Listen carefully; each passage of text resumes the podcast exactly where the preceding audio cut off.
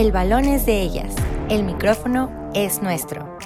Dueñas del balón, el mejor espacio para el fútbol femenil en México.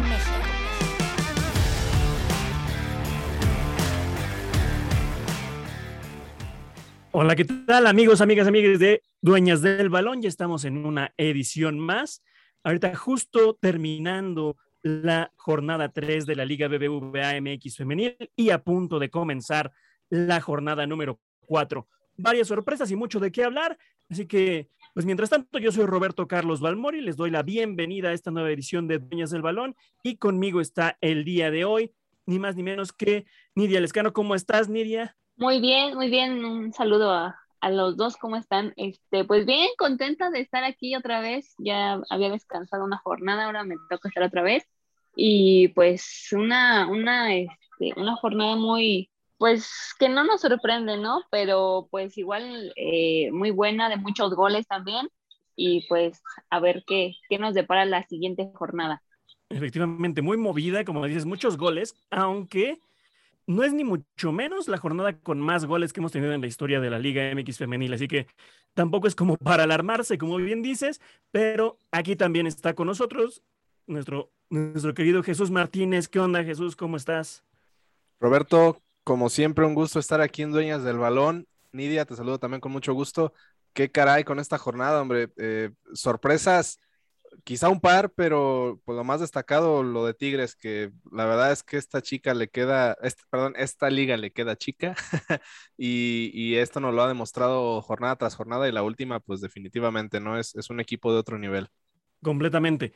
Y el hecho más impresionante por parte de las Tigres es que y, lo más preocupante también, porque estamos viendo que todos estamos alabando a Tigres como algo extraordinario, como algo fuera de, fuera de este mundo de la Liga MX femenil, cuando en teoría, o bueno, o lo que esperamos es que esa sea la norma, que sean los equipos los que le metan así de seriedad al asunto, que le metan así de dinero al asunto también, y que podamos ver equipos verdaderamente competitivos y que posteriormente pues eso haga crecer a la liga eh, tanto regionalmente, digamos, localmente, como internacionalmente. ¿Cómo ven? Sí, totalmente de acuerdo. Me, parece que el tema es, a lo que se debería aspirar, por lo menos con, con, la mitad de la liga o un poco más de equipos, porque hoy en día vemos que, lo decíamos, Tigres es élite y ya de ahí para abajo vienen unos niveles donde está, un nivel donde está Rayadas, América, Chivas, este, incluso Pachuca, y ya luego tenemos más abajo al, al pues ahora sí que al montón, que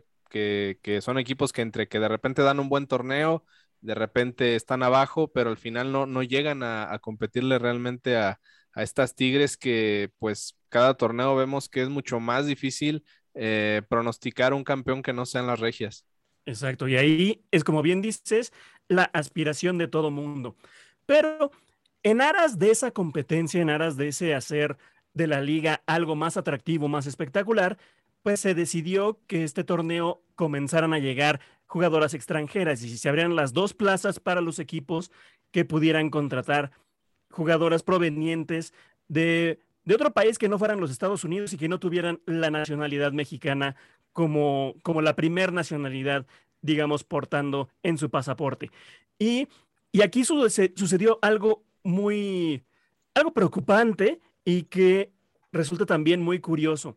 Porque muchos recordarán que hace unas semanas el Club Puebla, es decir, la franja, salió con bombo y platillo a presentar a una jugadora de nombre Verónica Martins, que pues viene de jugar en Brasil, eh, que ha tenido una larga trayectoria en diversos países de Sudamérica, pero pues a final de cuentas no está ni registrada en la liga y por supuesto no la hemos, no la hemos visto vestir los colores de la franja. Y, fue la misma Verónica quien nos contó la historia a través de Twitter de por qué es que no la hemos podido ver ya jugando en la Liga BBVA MX femenil. Resulta que ella viene de Brasil y no tiene una, una visa de turista para los Estados Unidos. Y, ustedes dirán, ¿y eso, eso qué tiene que ver? Eh, tiene que ver con que para poder jugar en la Liga BBVA MX femenil necesita forzosamente la visa de trabajo emitida por las autoridades mexicanas. Sin embargo, conseguir una cita en la Secretaría de Relaciones Exteriores ya sea de la Ciudad de México o de cualquier ciudad dentro del territorio mexicano, es prácticamente imposible, ya sea por cuestiones meramente burocráticas o ya sea por eh, limitaciones provenientes de la pandemia de COVID-19. Entonces, ¿qué pasa? Tiene que buscar el consulado mexicano más cercano que sí permite recibir citas y, los trámites de la visa. ¿Cuál es el más cercano? El consulado mexicano de Guatemala. Pero Guatemala tiene una, una cuestión muy particular. No deja entrar a ciudadanos de Brasil si es que no han pasado al menos en México una, una cuarentena de 14 días. Pues Verónica Martins viene a territorio mexicano, se queda los 14 días en cuarentena, se hace su prueba PCR contra el COVID-19, sale negativa, hace su cita en el consulado mexicano para solicitar la visa en, en Guatemala y prepara su avión para viajar a Guatemala y poder tramitar su visa. Ella llega un domingo al aeropuerto de Guatemala, todo pasa muy bien hasta que alguien le retiene sus documentos y se la llevan a una oficina y le preguntan que por qué está ahí, que, que para qué visita Guatemala, que por qué lo hacen domingo. Es decir, se la hacen extraordinariamente cansada. Ella había mostrado el, el acuse de, de la cita, ya había mostrado su, su boleto de avión con el, con el regreso no fijo, lo, el regreso lo pidió flexible para que, por si se tenía que tardar un poco más el trámite, pudiera regresar sin problema y que no se le fuera a ir el vuelo. Simplemente, al estar en Guatemala, las autoridades no la dejan pasar, no la dejan ir a visitar el consulado, no la dejan salir del aeropuerto y pues intentan hablar al consulado mexicano en, en, Guatemala, incluso al teléfono de emergencia que tienen los conacionales por, por cualquier caso que se pueda presentar y nadie contestaba porque es domingo. Entonces, ¿qué hacen? La regresan a México. Y ya estando en México, se da cuenta que las autoridades guatemaltecas la deportaron, pero utilizando su boleto flexible de avión. Ella contaba con que ya tenía un boleto de avión para probablemente poder regresar a Guatemala y pedir su visa próximamente y no tener que pasar por tanto calvario. Sin embargo, las autoridades decidieron utilizar ese boleto que en, una situación normal no lo hubieran hecho, se hubiera, se hubiera hecho con los propios recursos de, pues, de las autoridades guatemaltecas y, y en este caso es por eso que hasta el momento Verónica Martins, brasileña del Puebla, no puede todavía jugar con la franja y, y eso complica mucho el panorama para, para las dirigidas por Juan Carlos Cacho porque quién sabe si dada esta situación podamos, podamos verla en, un poco más adelante, tal vez, en, en esta, en esta temporada de la Liga, Liga BBVA MX femenil. ¿Cómo ves, Nidia? Eh, pues sí, la verdad es que eh, un, un, este, una situación muy curiosa, como tú dices, ¿no? Es muy, muy, este, pues muy vaciado que pasen este tipo de cosas y más, eh, eh, pues en estos tiempos, pero bueno, es entendible también por el tema de la pandemia y, y demás. Entonces creo que, que pues sí, sí va a ser este, un poquito de, pues de, creo que por ahí leí que le toca su cita hasta el 9 de agosto otra vez, entonces pues tiene todavía que estar este, pues, esto, estos tres, estos, esta semana por lo menos y, y aguantarse si es que sale el trámite también, ojalá que sí. Y pues sí, ya, ojalá que, que, le den la, la, oportunidad de ya debutar, que Puebla no empezó mal, no empezó mal el torneo, entonces creo que pues sí, ese, este refuerzo le, le, les va a ayudar mucho.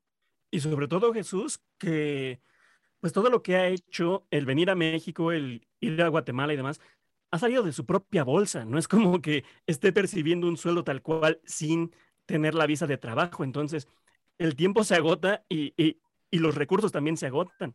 En efecto, eh, la misma Martins dijo en redes sociales que eh, pues es, es, dinero que su familia le ha, le ha, aportado para poder hacer todo esto y pues es un dinero que difícilmente va a, pues a recuperar.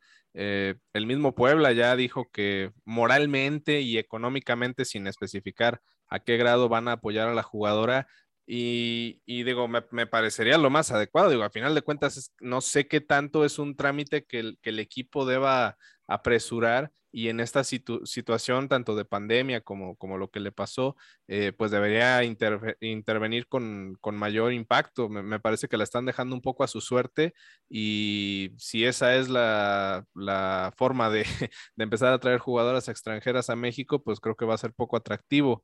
Eh, como dice Nidia, va, va, a ser en los próximos días cuando ahora intente, no en, no en Guatemala, sino en El Salvador, ahora hacer el, el trámite debido y pues con la, con la esperanza de que pues para la jornada 5, porque seguramente en la 4 no estará, ya podamos verla jugando para el Puebla, que eh, decirlo también aparte, creo que no ha tenido un mal inicio de torneo, digo, va, va ahí con, con seis puntos, el, último partido con un triunfo, entonces las de Juan Carlos Cacho no es, no es que les haga no es que no les haga falta eh, Martins, pero, pero me parece que tampoco ha sido como la razón de decir que el, que el equipo no camine, ¿no? No, por supuesto. Y, y como bien decías, el, el club ha hecho lo que hasta cierto punto le han requerido las autoridades, porque obviamente tienen que presentar una carta, tienen que presentar un escrito. Eso sí, a lo mejor, porque lo hemos visto en otros casos, sobre todo de jugadores varoniles, que se mueve agua, mar y tierra para que, para que se puedan dar estas cosas. Y de hecho lo vimos recientemente en el caso de, de Rogelio Funes Mori, que que todo mundo se movió para que justo antes de la Copa Oro pudiera tener la nacionalidad mexicana y poder formar parte del Tri. Digo, es un caso distinto, pero pues como bien lo dices, es una muestra de que a lo mejor de parte del club se pudiera haber hecho un poco más. Pero también, como ya lo dijeron ambos, la, la franja del Puebla lleva seis puntos, dos victorias y, y pues está todavía muy joven el torneo, así que a lo mejor en algún momento podamos verla ya jugando con, con el equipo poblano y después ya veremos cómo, cómo termina esta historia. Pero, pues si les parece, vamos a hablar ya de lo que fue la jornada número 3 de nuestra Liga BBVA MX femenil, que comenzó el pasado viernes con el Querétaro contra el América. Y en la corregidora, madre mía, parece que el, el Querétaro no termina por encontrarse y no termina por andar. Claro, ha tenido rivales bastante fuertes, pero simplemente las cosas no se le han venido dando a Carla Rossi y a su y al conjunto del Querétaro que pues llevan únicamente un punto Nidia. Sí, así es. Es una, bueno, sorpresa porque para mí había empezado bien el, el, el, el torneo cuando jugó contra, contra Rayadas. La verdad es que no hizo un mal partido, también era la primera jornada, Rayadas tampoco estaba como que al 100, pero, pero por ahí mostró cosas interesantes, entonces no sé, la verdad también, igual el América viene jugando muy bien, lleva paso perfecto, 9, de 9 puntos, entonces también creo que, que por ahí se, se, le complica a, se le complicó a Querétaro, pero en sí también mencionar lo de la transmisión, que no lo pudimos, no lo pudimos ver desde el inicio, este, entonces también por ahí un tache para los de TBC que nos dejaron sin casi prácticamente sin un tiempo. Entonces, pues ahí también mencionar eso que, hay que televisar todos los partidos y, bien. Y más porque es un, era un partido atractivo, ¿no? Igual el equipo de Ross y, y el América creo que siempre es un, un, buen, un buen partido. Entonces, nada más por ahí ese, ese tache. Pero sí, un buen partido, la verdad, el América jugando bien, a comparación del torneo pasado donde no se le veían ideas, no se le veía fútbol. Ahorita la verdad es que está sorprendiéndome, está jugando bien y, creo que los refuerzos le han caído muy bien al equipo. Bastante, bastante bien y como bien lo dices, eh, no lo pudimos ver en vivo, pero la verdad es que se les complicó el partido a los Gallos del Querétaro desde el minuto 6, con debut incluido y debut internacional para las Águilas del la América. Stephanie Ribeiro, estadounidense, llega y a los seis minutos ya había puesto el 1-0 en el marcador, que no se movería durante todo el primer tiempo, pero en el segundo ya veríamos la respuesta de Gallos y ahí le, le entraba un poco de esperanza al equipo de Carla Rossi con el gol de Jasmine Enrique que, que llega al minuto 52 y todo parecía que a lo mejor las locales podían hacer algo más, podían aspirar a, llevarse incluso la, la victoria, a dar la remontada, pero poco les duró el gusto Jesús, nada más dos minutos hasta que Yaneli Farías vuelve a darle la ventaja al equipo del América. Así es, este fue cosa de instantes cuando Janelli, que se está convirtiendo en una goleadora en, el equipo de las Águilas, marcaba ahí el, segundo tanto.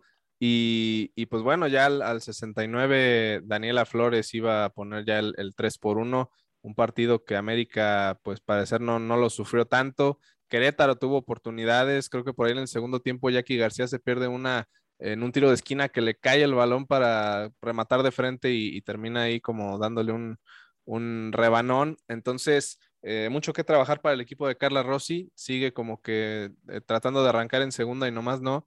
Y pues América pareciera que sin mucho esfuerzo, este, pues va, va bien, va, va viento en popa, ¿no? Por supuesto. Y, ya lo mencionaste. El, el debut de Jackie García con, los Gallos de Querétaro, digo, después de su paso por Pumas, ya por fin puede ver acción con, los gallos. Y sí, digo, el, panorama para Carla Rossi no ha pintado bien, pero en jornadas próximas deberíamos ver otra cara del equipo de Querétaro, aunque no está, que debemos mencionar que su inicio de, campaña no ha sido nada, nada fácil y, y, nada envidiable para las, para las aspiraciones de cualquier equipo en esta liga.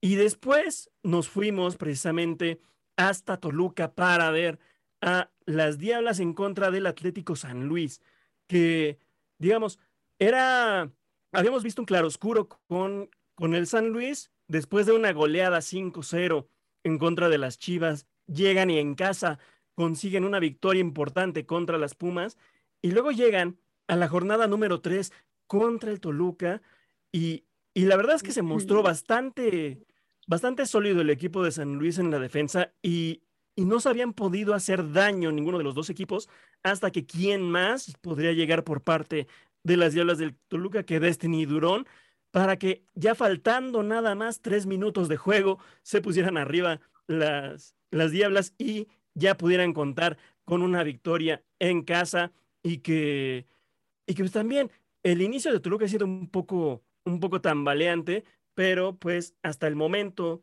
las tenemos con, con solamente, digo, son sus primeros puntos de la, de la campaña y que, y que le saben verdaderamente a gloria y sobre todo en un, en un final así de, así de cardíaco, Jesús. Sí, sí, este, un partido pues muy cerrado, donde Toluca pues termina ahí encontrándose de último minuto el, resultado.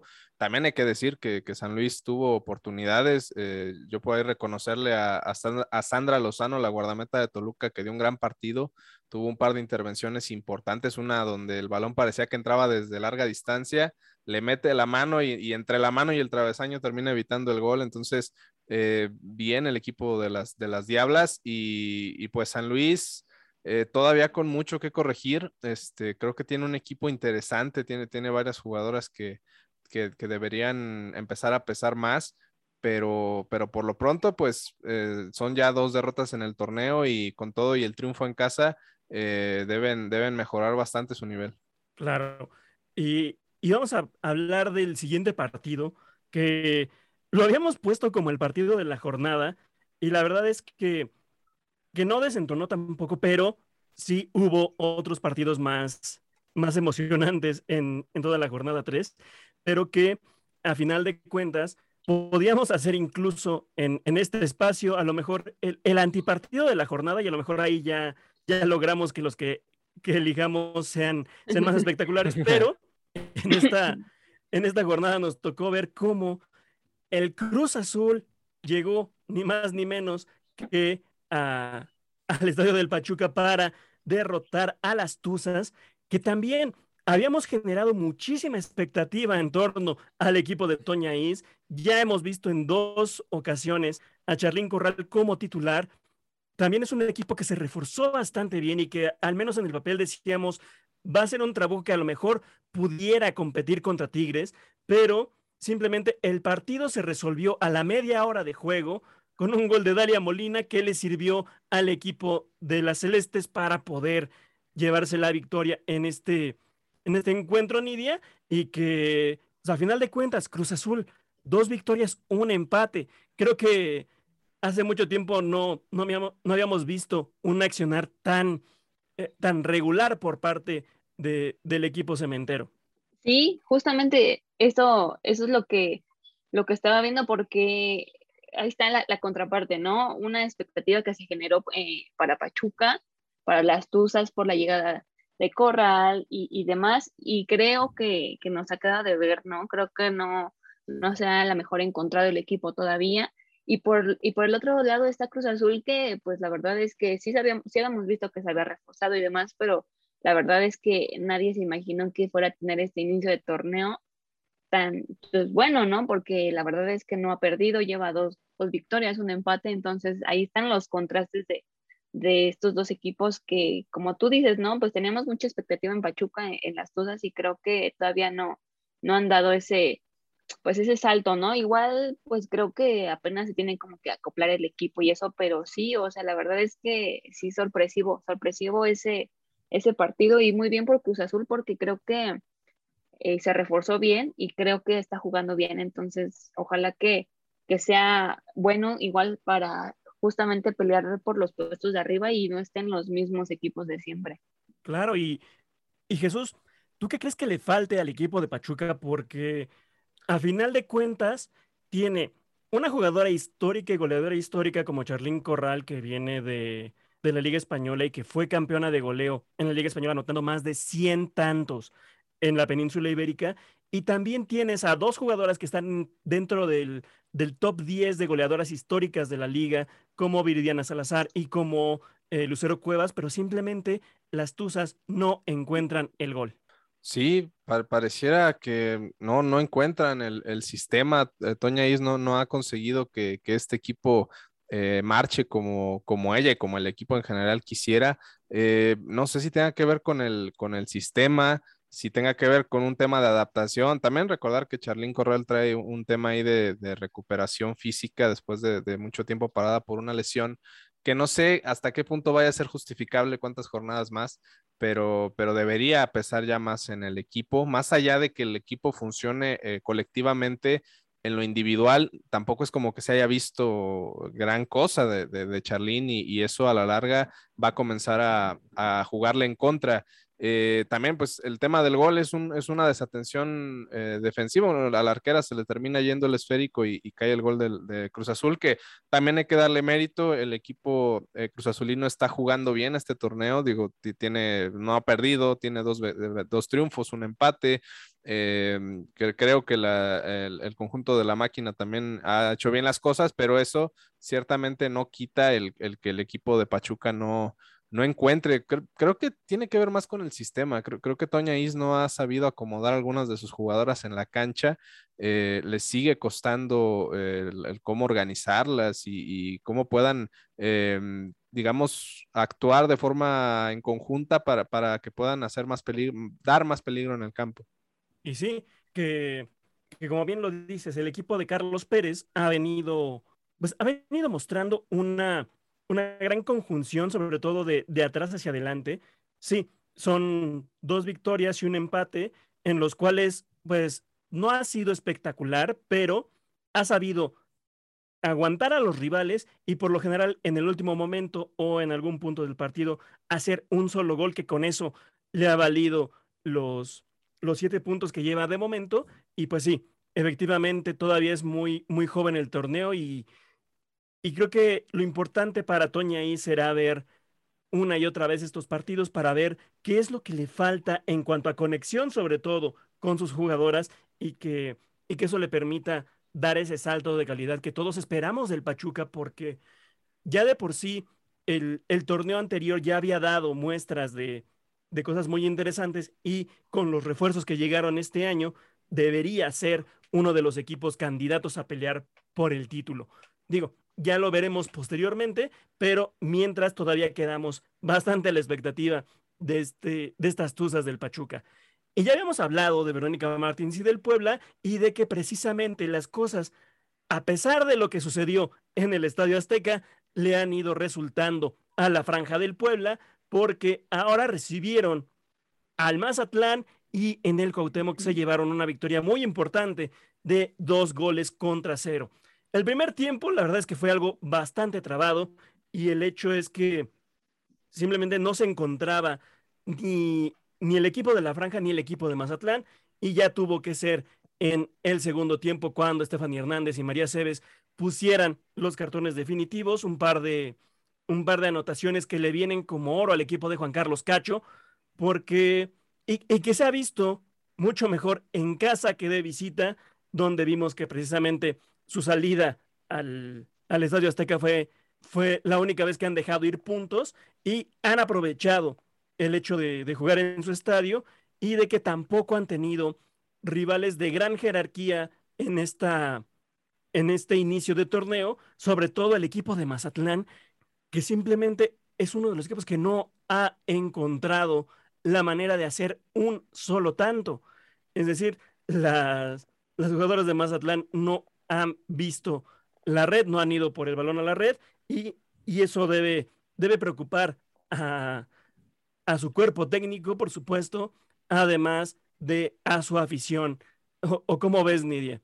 Sí, sí, justamente, bueno, recordemos que también Mazatlán prácticamente tuvo un cambio de, plantilla, entonces, o sea, también es como que entendible que, que, no, que no tenga ese, ese juego, ¿no? Como que ya que quisiéramos, pero, pero pues sí, no, no lleva ni un gol y por el contrario lleva seis goles en contra, entonces creo que sí hay mucho que trabajar para el Mazatlán.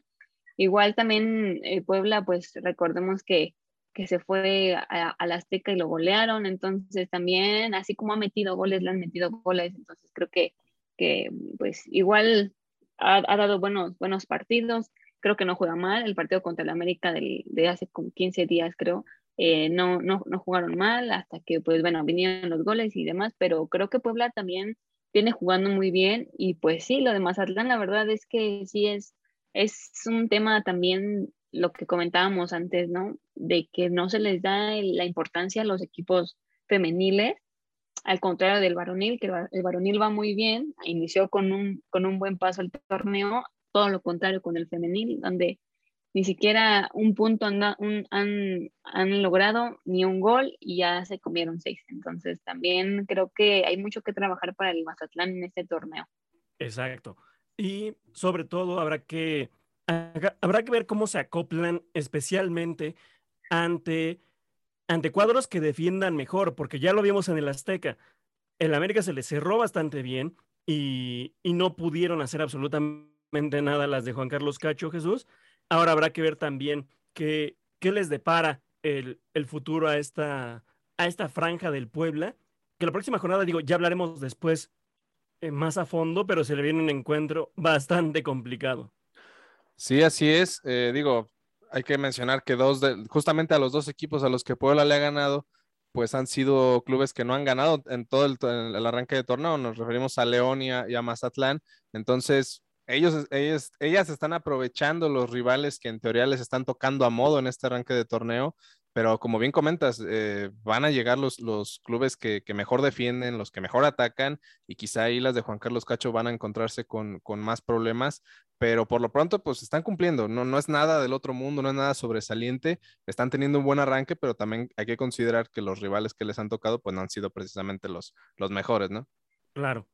Y, y ya pasando a, un, a otro partido, pues uno que, que creo que nos dolió específicamente en el alma, nosotros tres al menos, y que ya, ya lo debieron haber comentado precisamente en, en en Rosa, y es que incluso en CU, incluso en el Olímpico Universitario, incluso a las 12 del día, las rayadas hicieron lo que quisieron con las Pumas de la UNAM y que, y que simplemente Karina Báez tampoco ha encontrado un sistema que le funcione, pero sobre todo no ha encontrado la claridad al frente del equipo porque Pumas tuvo para irse arriba en el marcador al menos un 2 a 0 por un, un poste de Fabiola Santamaría y después una, una oportunidad grosera, verdaderamente fallada por, por Vivi Quintos, y que eso pudo haber cambiado completamente el panorama, ¿no crees, ni?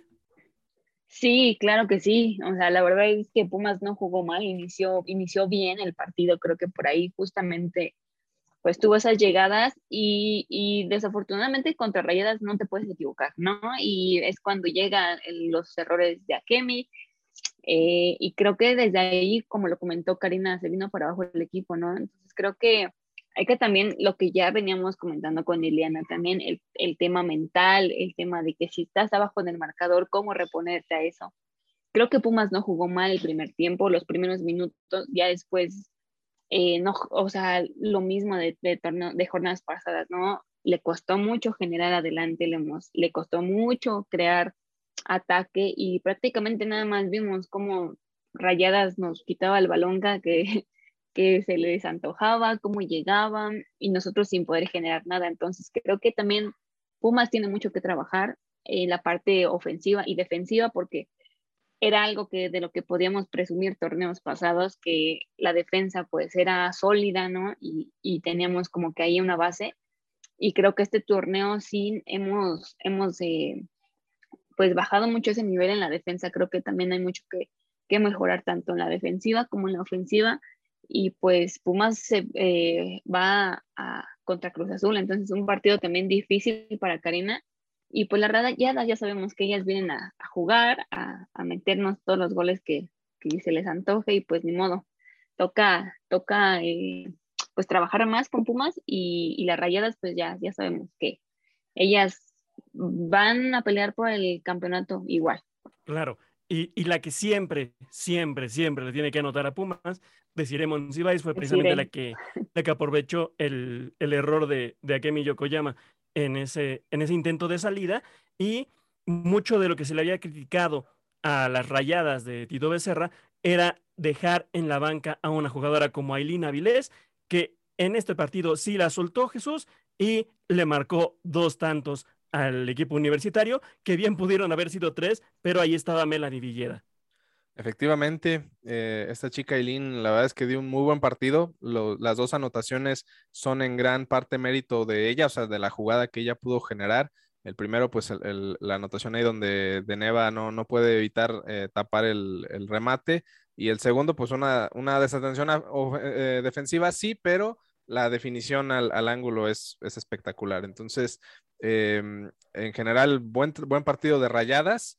Eh, Pumas, mm, pues no aprovechó ese pequeño espacio que a veces el equipo de Monterrey abre para que, bueno, no lo hace con la intención, pero a veces abre y, y si el equipo rival no, no consigue anotar, pues ellas no perdonan. Entonces, Pumas tuvo para ponerse, creo que sí, incluso 2 a 0 en, al frente. No sé si eso hubiera cambiado el, rumbo del partido, pero un 2 a 0 ante Rayadas a medio tiempo, yo pienso que te hubiera dado otra, pues otra cara del, del partido y, y, otra vez desatenciones y desconcentración por, por el gol en contra es lo que le termina costando a Pumas el marcador. Mucho que corregir.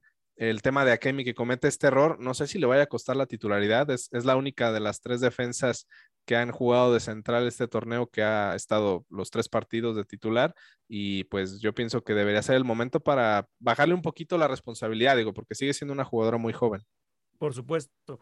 Y como bien decíamos, el equipo de, de Rayadas también ya está empezando a ganarse un poco a su afición. Ya vimos lo que puede hacer una jugadora como, como Elina Vilés y pues también que, que, de a poco se convierta en ese equipo que, que, mucha gente espera, pueda competirle a sus vecinas, las Tigres, y que, aunque eso también nos llevaría a una nueva, a una nueva disputa regia por el título, que es lo que también ya, ya estamos un poco hartos, pero, pero es lo que nos ha dado esta, esta Liga BBVA MX femenil. Y así es como llegamos al siguiente encuentro de la jornada que, que llegó con una sorpresa algo desagradable para algunos aficionados del rebaño sagrado, y es que Nidia, antes de comenzar la jornada 3, nos, nos enteramos que Blanca Félix tuvo una molestia en la mano izquierda y que desafortunadamente tendrá que ser operada para poder hacer un trabajo en los ligamentos de la mano y que, y que eso nos la va a tener de cuatro a seis semanas fuera de acción en el, en el arco de las Chivas. Sí, yo creo que es una, bueno, es una baja muy importante para Chivas porque no solo la seguridad que te da eh, en el arco, sino también ese liderazgo que aporta en la cancha para sus compañeras. Entonces creo que, que sí es una baja muy sensible para Chivas. Esperemos que, que no pues que no le pese tanto, pues, pero la verdad es que sí, es una baja muy importante para Chivas, y aparte apenas iniciando el torneo, entonces creo que también por ahí hay que apoyar un poquito este, pues a, a la portera, ¿no? A la portera suplente que va a, a reemplazar a Blanca Félix en estas, en estas semanas que va a estar eh, lesionada. Por supuesto. Y es que Jesús, ahora en quien recae la, responsabilidad de cuidar el arco de las Chivas, es ni más ni menos que Celeste Espino, que ya, ya había jugado la jornada 1 y lo había hecho perfectamente en contra de, del Atlético de San Luis. Después en la jornada 2 viene Blanca Félix como titular, llega el error en la salida que le cuesta el gol por parte de, del Cruz Azul y ahora Celeste Espino vuelve a, la titularidad y pues las Chivas se llevan una, una victoria 2 a 1 en contra de León, que, que ya lo habíamos mencionado. León simplemente, aunque ha encontrado el gol, la parte defensiva es algo que les cuesta y les cuesta muchísimo. En esta ocasión, eh, Licha Cervantes y Jocelyn Montoya vacunaron al equipo Esmeralda y ya fue hasta dos minutos del final, Sandra Camacho que, que pone el marcador final y pues que simplemente las Chivas siguen manteniendo un, un buen paso.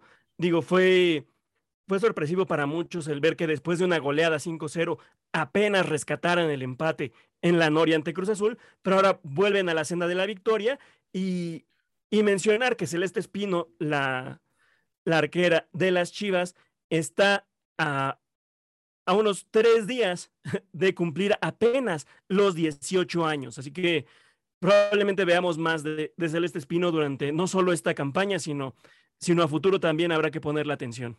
Exactamente, una arquera pues muy joven, ya lo dijiste, el, el 9 de agosto cumple los, los 18 años apenas. Y aún así, pues digo, no es una arquera que apenas sacaron de, las básicas para venir a debutar por la lesión. Ya el torneo pasado jugó unos cuantos partidos, eh, también por, la baja de, Blanca Félix. Entonces, eh, no es como que tampoco sea totalmente inexperta. Sí es muy joven, sí son pocos los partidos, pero pues me parece que si llegó ahí es, es porque algo, algo tiene de calidad y sí, obviamente va a tener errores como, como el que tuvo contra Cruz Azul, pero eso no, no quita el que la vayamos a ver eh, teniendo grandes actuaciones. En este caso contra León, pues tuvo un par de intervenciones. Por ahí destacar lo de Anisa Guajardo, que jugando por, por la extrema es, es bastante pues peligrosa, puede, puede desbordar y, la forma en la que se mete al, al final y, y mandar servicios eh, pero eso no, no ha sido factor para que León levante en este torneo. Las, las de Scarlett Anaya, pues no, siguen, siguen sin encontrar resultados, el equipo no, no está operando y eso es algo que le debe preocupar al, conjunto Esmeralda. Y pues lo de Chivas, eh, pues mientras Licha Cervantes ande bien, pues creo que no, no tienen mucho de qué preocuparse. El primer gol es de ella, una gran anotación, es un remate de cabeza donde se anticipa la defensa de gran forma. Y, y pues la segunda anotación es, es este, también ahí lo que termina definiendo. Incluso tuvo un segundo gol Alicia Cervantes, una gran anotación ahí de, de media tijera, pero le terminan marcando fuera del lugar. Y, bueno, ahora este, Chivas a, seguir eh, tratando de sumar, a, no bajar el, nivel que mostró el torneo pasado que le permitió llegar a la final. Y, pues bueno, eh, quisiera decir que es algo similar a lo de a lo que está teniendo Puebla, de que se está enfrentando a rivales un poquito a modo en este arranque de torneo, pero pues quizás siendo un poco más convincente el equipo de Chivas. Sin embargo, pues todavía no, no se topa con los rivales eh, pues ahora sí que los, los pesados, ¿no? Los que sí le van a hacer batallar en este Apertura 2021. Claro, y, y sobre todo, resaltar lo que bien dijiste, ese gol de, de Licha Cervantes que, que nada más por la pura ejecución debieron haberlo contado, incluso aunque hubiera ido eh, fuera de lugar, pero algo que hay que resaltar específicamente de Licha Cervantes es que ella es hasta el momento la séptima mejor goleadora en la historia de la Liga BBVA MX femenil, porque ya llegó con este tanto de cabeza a 56 anotaciones, solamente a una del sexto lugar, que es ni más ni menos que Lucero Cuevas, que ya habíamos hablado cuando hablamos del Pachuca, que, que no han encontrado el gol. Entonces, no me sorprendería que en las próximas jornadas eh, Licha Cervantes ya ascendiera al puesto número 6 Y si las cosas no se le dan completamente en, en el América, pues podría estar acechando los 59 goles de Dani Espinosa, que, que es quien ocupa ahorita la quinta posición entre las mejores goleadoras del torneo. Pero, como bien lo dices, todavía falta que enfrenten a, a, rivales de mayor calibre y, y pues eso no va, no va a pasar esta semana, porque ya tendrán un encuentro contra, contra las Bravas de Juárez, pero pues sin duda alguna que eh, las Chivas quieren volver a, ser protagonistas y quieren volver a una final. Veremos si les alcanza, sobre todo como bien lo has dicho.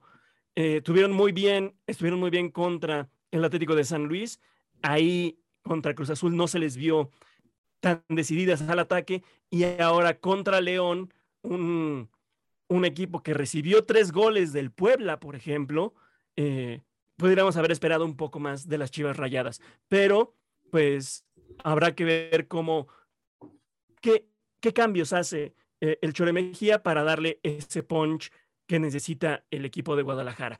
Y después nos fuimos a un Santos Laguna contra Cholos de Tijuana que, que nos mostró específicamente cómo el equipo de, de Fabiola Vargas sigue siendo un, un referente de la defensa en esta liga de BBVA MX femenil. No han recibido un solo, un solo gol, no han recibido una sola anotación y, y pues eso a final de cuentas, claro, les falta también un poco el gol, pero eh, el equipo de, de, Tijuana sin duda se ha visto como uno de los más, de los más sólidos, sobre todo en, el, en materia defensiva, y, y el equipo de Santos, que también está buscando ser más, ser más fuerte en casa y pues tampoco recibió anotación por parte, por parte de los Cholos, Nidia. Y es un, partido que la verdad eh, no, pues no, no estuvo tan, tan lleno de emociones, pero creo que, que sí, que justo eso, ¿no? Cholos, hay que, hay que eh, destacar eso en la parte defensiva, no ha recibido ni un gol, entonces creo que eso eh, creo que pues eso habla bien de, su defensiva, de su portera también. Y un Santos que también empezó, empezó bien el torneo, creo que pues también le falta como que dar ese salto, ¿no? Ese paso también para, para pues dar ese salto de calidad también. Entonces creo que por ahí más o menos eh, el partido que, que le sigue a, a Santos es contra Nicaxa, entonces creo que igual por ahí aprovechar ese, ese tipo de, oportunidades que se les presenta, igual a, a Tijuana, a Tijuana que va contra Querétaro de Rossi también, que sabemos que igual está buscando la brújula, entonces creo que a ambos equipos les falta un poquito, pero no empezaron mal el torneo, entonces hay que también eh, pues destacar eso, ¿no? Que han sumado puntos y pues ahí van, a media tabla, pero ahí van. Sí, sobre todo que como bien dices, Santos lleva una victoria, un empate y una derrota, y que se, se vio bien en contra de Cholos de, de Tijuana, que cabe mencionar, Jesús, es el único equipo hasta el momento que ha ocupado sus dos plazas de extranjeras. La primera ya la habíamos visto en las dos jornadas anteriores, Angelina Hicks, pero en esta jornada número tres hizo su debut Paola Villamizar, eh, jugadora venezolana que pues también viene a reforzar al equipo de la frontera.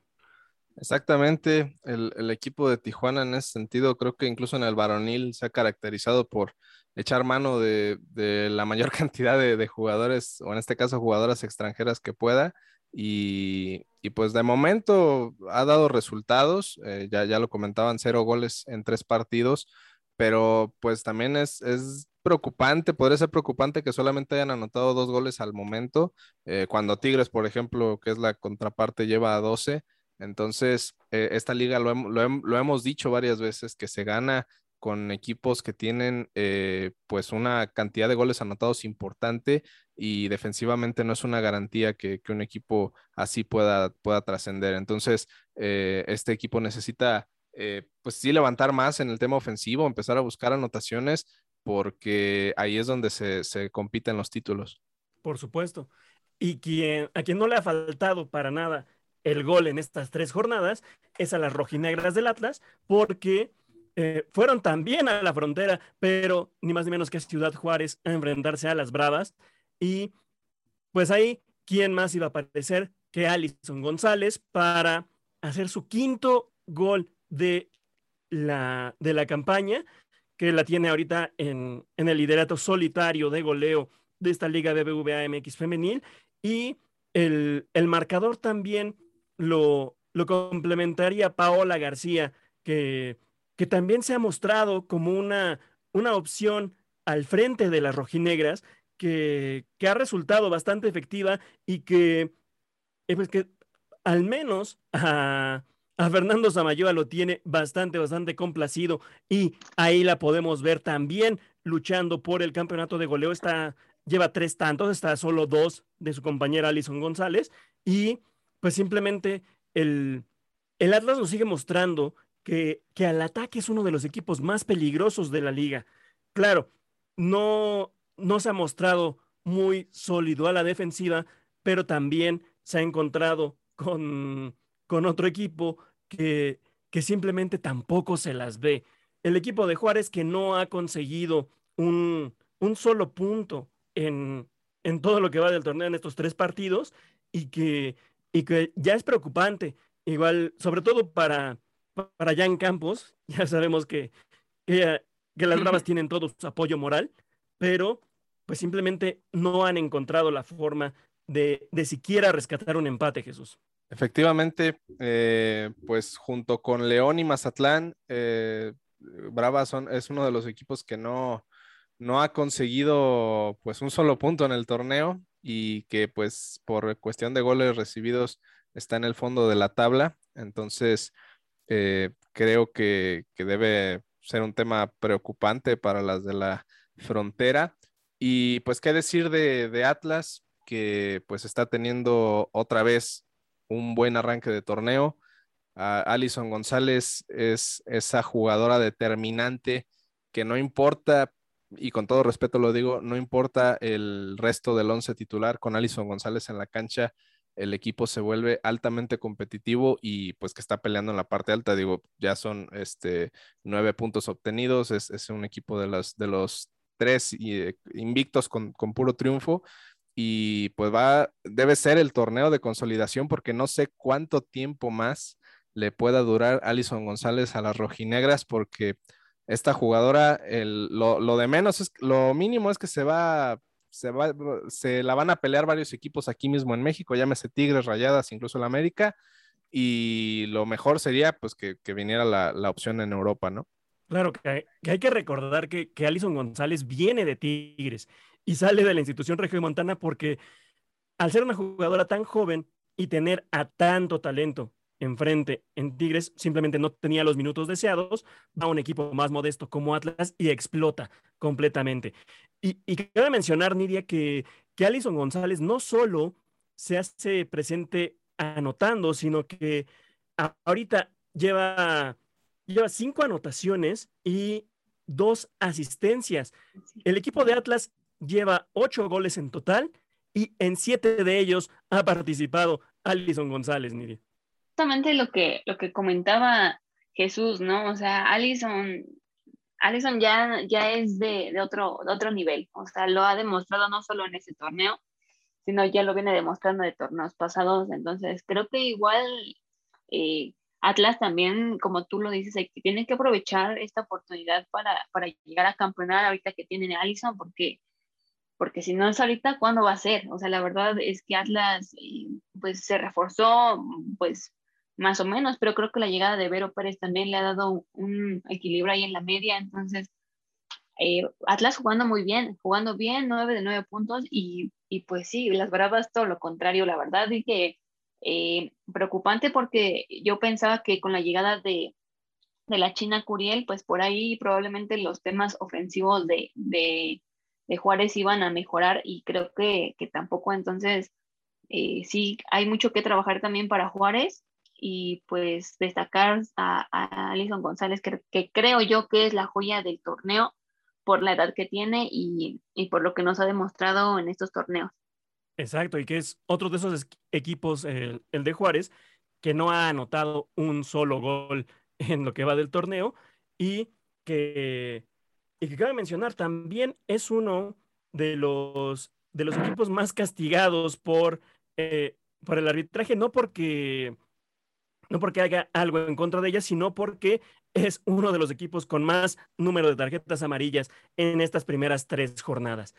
Y pues ya que hablamos de, del paso perfecto de Atlas con sus tres victorias, del paso imperfecto de Juárez con sus tres derrotas, pues ahora sí vamos a hablar del que fue el partido de la jornada, que, que no había otro, ni más ni menos que el Tigres en contra de Necaxa. Vaya que se despacharon con la cuchara grande las Tigres y como bien decías Jesús, nos demuestran por qué es el ejemplo a seguir dentro de, de la Liga BBVA MX femenil y, y también demostró que en cualquier momento pueden, pueden hacer uso de todo el talento que tienen en el campo y en la banca para hacer trizas a un equipo de Necaxa que no vio ni siquiera que las golpeó.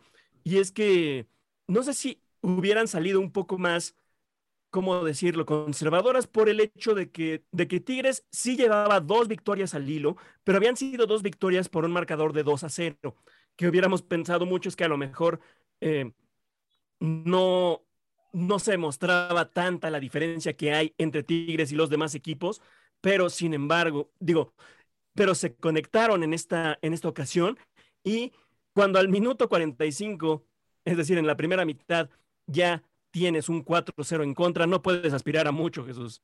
Sí, eh, bien, bien lo dices. Este, más allá, o sea, lo, del nivel de las jugadoras de Tigres es impresionante, pero la mentalidad que tienen, eh, o sea, imagínate que al 46 y al 47 del tiempo de compensación del primer tiempo tengan todavía las ganas de ir al frente y anotar y lo hagan no cualquiera, o sea, un 2 a 0 pone a, cualquier jugadora y a cualquier equipo tranquilo, dice, bueno, vamos al medio tiempo con ventaja, no, ellas hasta el último momento del primer tiempo fueron y apretaron a Necaxa y consiguieron irse 4-0 al descanso y no eh, y no contentas con eso, todavía van y, anotan otros cuatro en la segunda mitad. Es, es una cosa, no, no, no, tienen piedad las de Tigres y, y no lo digo eh, como algo positivo porque pues eh, así debería ser, ¿no? O sea, no, no se debería tener ningún tipo de consideración con el rival independientemente si este tiene un nivel menor o no, que con el caso de Tigres es siempre igual.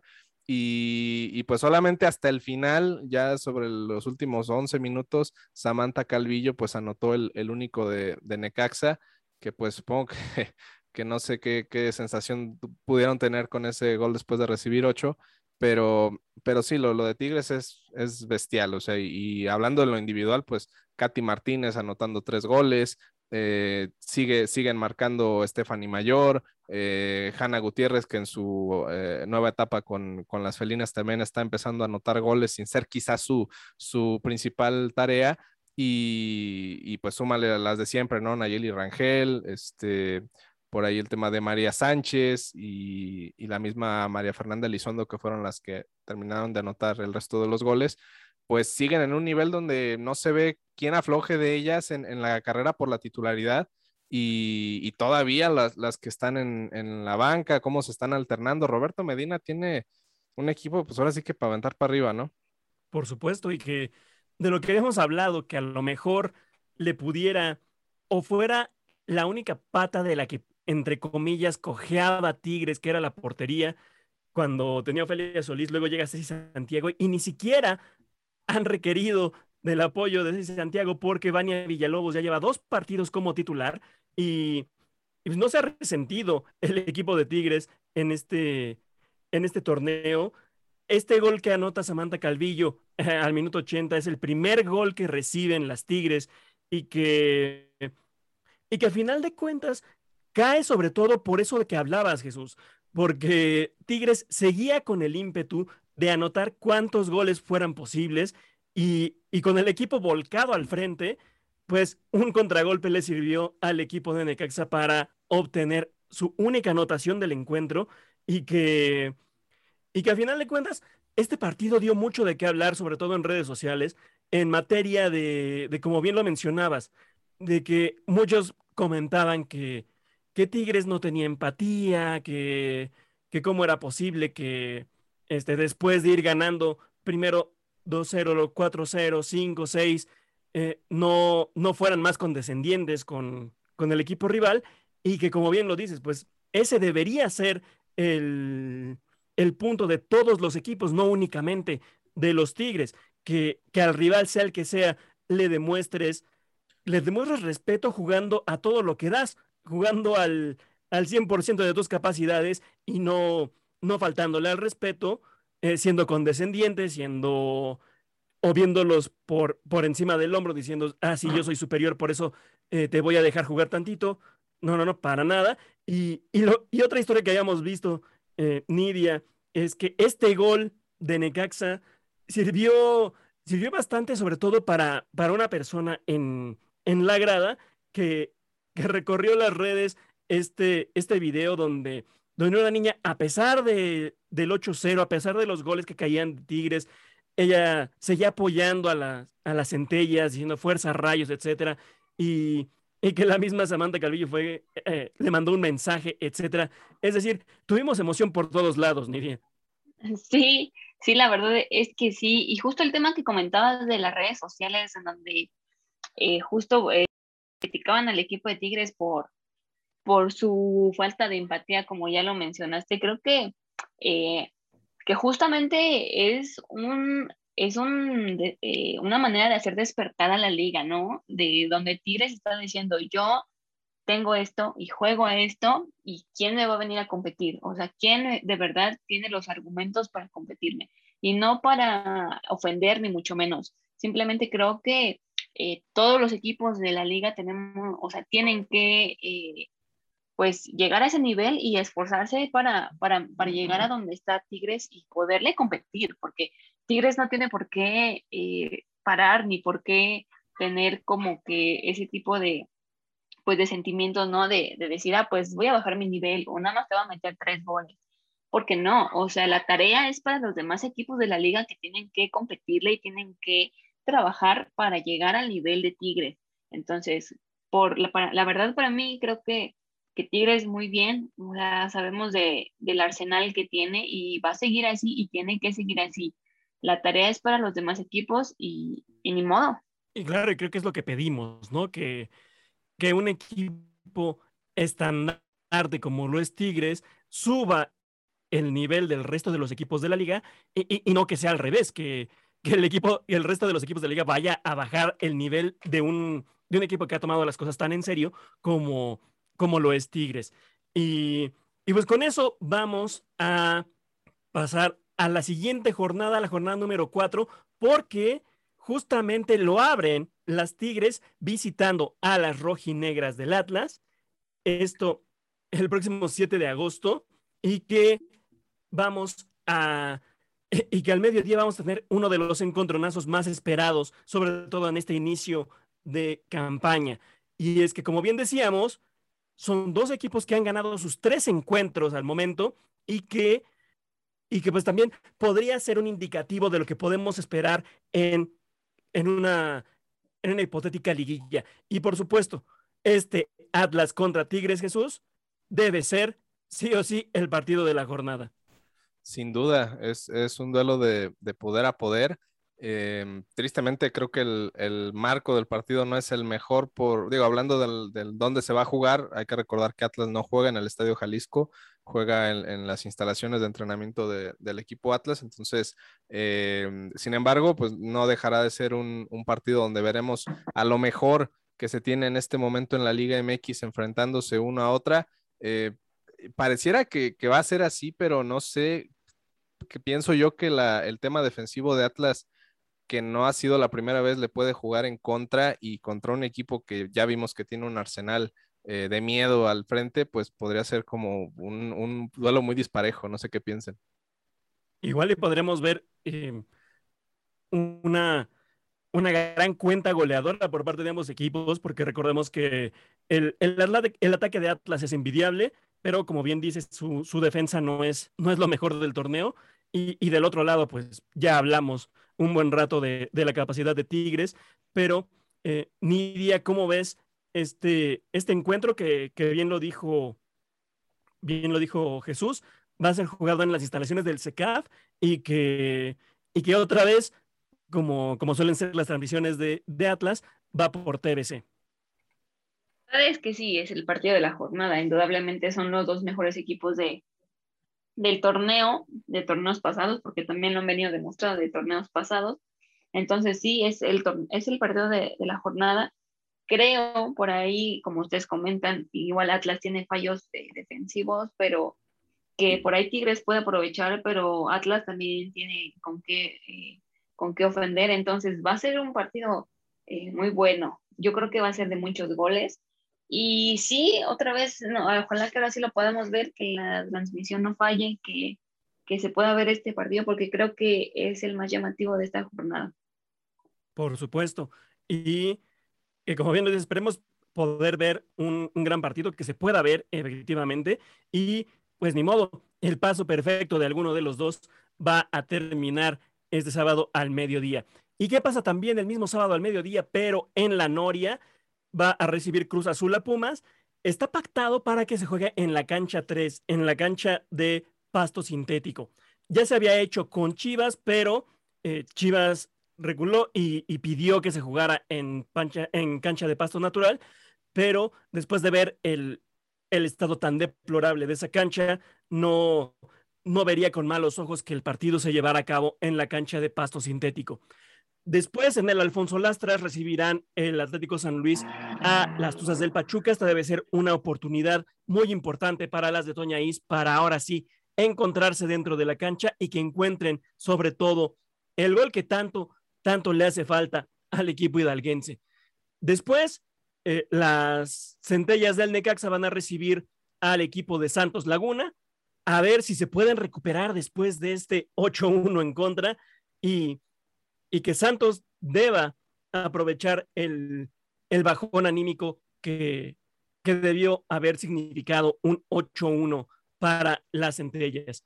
Luego, León va a recibir a Mazatlán. Es una gran oportunidad para ambos equipos, ya sea de León, para poder ahora sí sacar puntos importantes y para Mazatlán de poder también sacar puntos que, ninguno de los dos lo ha hecho y es eh, si bien tenemos de un lado un partido entre dos equipos con paso perfecto, ahorita es otro partido con dos equipos de paso imperfecto, ninguno de los dos ha sabido eh, recaudar puntos en esta, en esta campaña. Y pues sí o sí en esta, en esta ocasión, alguno de los dos, si no es que los dos, va a sacar al menos un punto. Y después seguimos porque el, el Estadio Azteca va a recibir a las Diablas del Toluca porque las Águilas van, precisamente van a recibir al, equipo choricero y deberá ser otra oportunidad para que el equipo de Craig Harrington se confirme como uno de los candidatos a acceder a la liguilla, sobre todo porque eh, el mismo día y a la misma hora va a enfrentar rayadas al equipo del Puebla, probablemente la, prueba más difícil hasta el momento para eh, el equipo de Juan Carlos Cacho y también una nueva oportunidad para que Eva Espejo siga manteniendo el, buen impulso que, se llevó con Rayadas después del, equipo, del, después del partido contra las Pumas. Luego, ya lo había mencionado Nidia antes, Cholos va a recibir a Querétaro y vamos a ver qué es lo que puede hacer Carla Rossi para abrir esa muralla defensiva que tiene el equipo de Tijuana y a ver si el equipo de Tijuana ya logra encontrar una manera de mostrarse al frente y de anotar los goles que tanto le han hecho falta en este, en este torneo.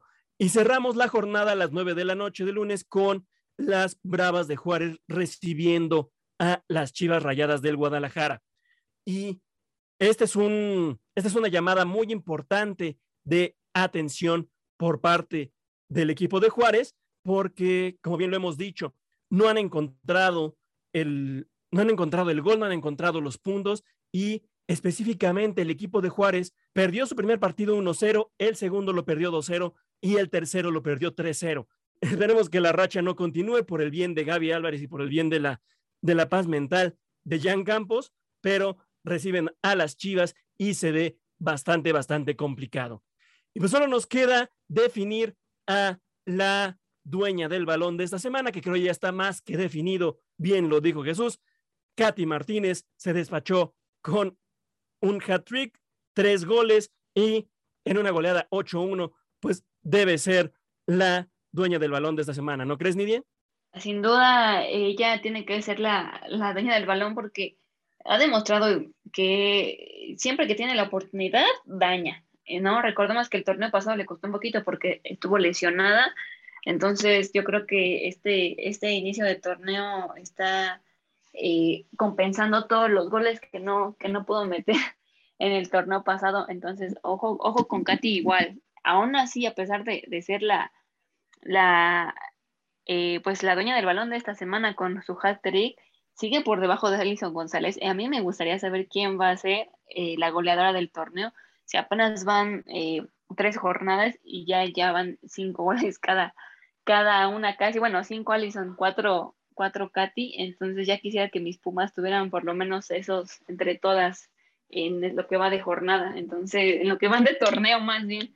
Entonces, eh, pues sí, la verdad es que hay que tener mucho con Katy, como siempre, como cada torneo, sabemos su, peligro y sabemos que ella eh, puede dañar en cualquier momento, en cualquier jugada. Sí, como dijo, como bien dices, Nidia, eh, el torneo pasado, a pesar de que se pierde varias jornadas por, por lesión, estuvo todavía en esas jornadas de, en las que no estuvo jugando, estuvo peleando el título de goleo. Y pues Jesús, como bien lo dice también, es la, la que le está pisando los talones a Alison González, cinco goles y cuatro goles, y esto solo puede mejorar eh, de, aquí a las próximas jornadas.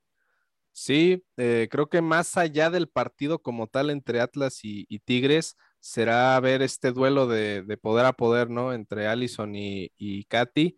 Eh, por ahí Katy creo que puede tener posibilidad de, darle, ahora sí que de rebasar a, a, Allison en esta jornada que sigue, o igual terminan empatadas, no se sabe, la verdad es que es, es un partido que eh, creo que es el que menos dudas deberíamos de tener que sí va a ser el partido de la jornada, porque pues son dos de los mejores equipos de la liga y sería ridículo pensar que terminaran con un 0-0, esperemos no echar la sal, porque sí, sí se espera mucho de este partido y, pues ojalá que, las delanteras salgan en su, en su día y, nos regalen varios goles. Por supuesto, y es lo que pedimos todos, sobre todo a los que nos gusta el, el fútbol femenil. Y pues con eso vamos a terminar esta emisión de Dueñas del Balón. Ha sido un verdadero honor y un gusto estar con ustedes. Mi estimada Nidia, un placer como siempre compartir el micrófono contigo. La verdad, el gusto es mío de estar con ustedes después de, descansar unas semanitas. La verdad que me da mucho gusto estar con ustedes dos. Y pues nada, ojalá que eh, vengan, venga una jornada con muchos goles, con partidos ahí, partidos atractivos y que no nos decepcione eh, el fútbol femenil esta semana, porque creo que estas últimas jornadas, la verdad es que han sido muy buenas. Igual donde equipos pues han estado agarrando ritmo y demás, ojalá que eh, en el transcurso del torneo vayan mejorando. Y pues nada, un gusto estar con ustedes. Gracias, Nidia, y, un placer, mi estimado Jesús, volver a hablar de nuestra Liga BBVA MX Femenil en este espacio. Roberto, un, un, gustazo, hermano. Y antes de terminar, déjame darte un, déjales, doy una noticia de último minuto a todos eh, y a todas. Desiremos si vais acaba de publicar en Facebook que busca eh, casting para, un, para su documental busca a una actriz que la represente de niña, eh, igual por si les interesa, niña adolescente con muchas ganas de talento para realizar el papel, no se necesita experiencia ni nada, este, solamente mucha pasión. Y pues bueno, da ahí el dato para mayores informes este, con el director Daniel de la Garza eh, al número 811 72 59 633. Y pues mira, va a ser un documental de una de las mejores delanteras de la Liga MX femenil, este, y pues creo que es algo bastante interesante, ¿no? Por supuesto, la máxima goleadora en la historia de la liga, sus 97 tantos hasta el momento, y que ¿será que la lleguemos a ver llegar a los 100 goles contra Puebla? Pues habrá que esperar eh, lo que sucede esta jornada. Pues mi nombre es Roberto Carlos Balmori, es un placer acompañarlos en esta emisión de Dueñas del Balón y como siempre, eh, estamos aquí ah, en, redes sociales, en Twitter como arroba MX y en Instagram como duenas del balón MX para que pues vean todo lo que tenemos preparado para todos ustedes. Un gusto y un placer estar con ustedes y nos escuchamos la próxima edición. Un saludo muy especial a, nuestra querida Jan Campos, que otra vez por, eh, por compromisos extracancha no pudo acompañarnos en esta transmisión, pero le mandamos un, un gran abrazo. Muchísimas gracias a todos. Nos escuchamos la siguiente emisión de Dueñas del Balón. Las dueñas son ellas. Gracias por ser parte de este, tu espacio para el fútbol femenil.